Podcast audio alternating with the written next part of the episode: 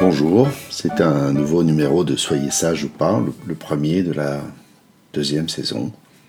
Je suis Laurent Kivogne et je vous raconte Les ruses de la mort, qui est un conte issu du Cercle des menteurs de Jean-Claude Carrière, et qui raconte que la mort envoya un de ses émissaires, elle avait beaucoup de monde avec elle, j'imagine, pour aller chercher un ermite, parce que son heure était venue.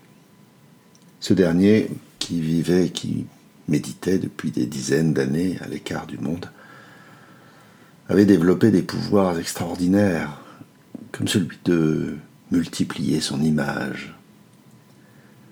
Et donc lorsque l'envoyé de la mort arriva près de la, retraite de l'ermite, il vit des centaines de personnages autour de lui, tous identiques, et il ne sut à qui délivrer son message. Il rentra bredouille auprès de la mort.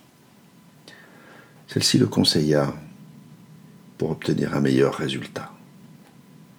Il se rendit à nouveau dans la forêt qui abritait l'ermite et à nouveau celui-ci se manifesta avec des centaines d'images.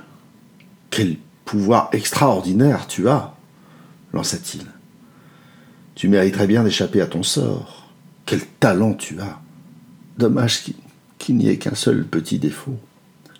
Quel défaut? demanda l'ermite. Hélas, les images ne parlent pas, et cette simple parole permit à l'émissaire de reconnaître le véritable ermite et de l'emporter vers sa funeste destinée. Voilà. connaissez la chanson, faites une pause euh, pour savoir si cette histoire, ce qu'elle vous inspire, à quoi ça vous fait penser. Euh, moi, ça, je trouve que cette histoire semble dire que nous n'échappons pas à notre condition.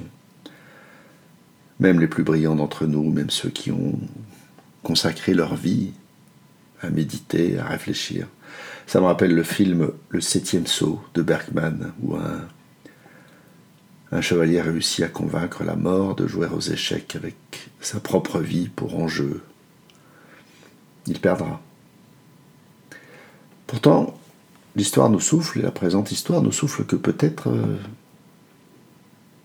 il eût été possible à l'ermite, avec un peu plus de méditation, un peu plus de retraite, et pour tout dire, un peu plus d'humilité, de se taire et de laisser perdurer l'illusion.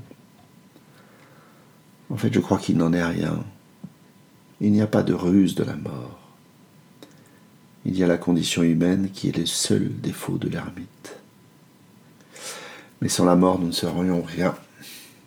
C'est bien sa présence au-dessus de nos têtes qui nous pousse secrètement à nous dépasser, à chercher, à nous démener. Sans cette menace, tout pourrait attendre demain. Pourquoi s'agiter? Voilà, c'est la fin de cette histoire.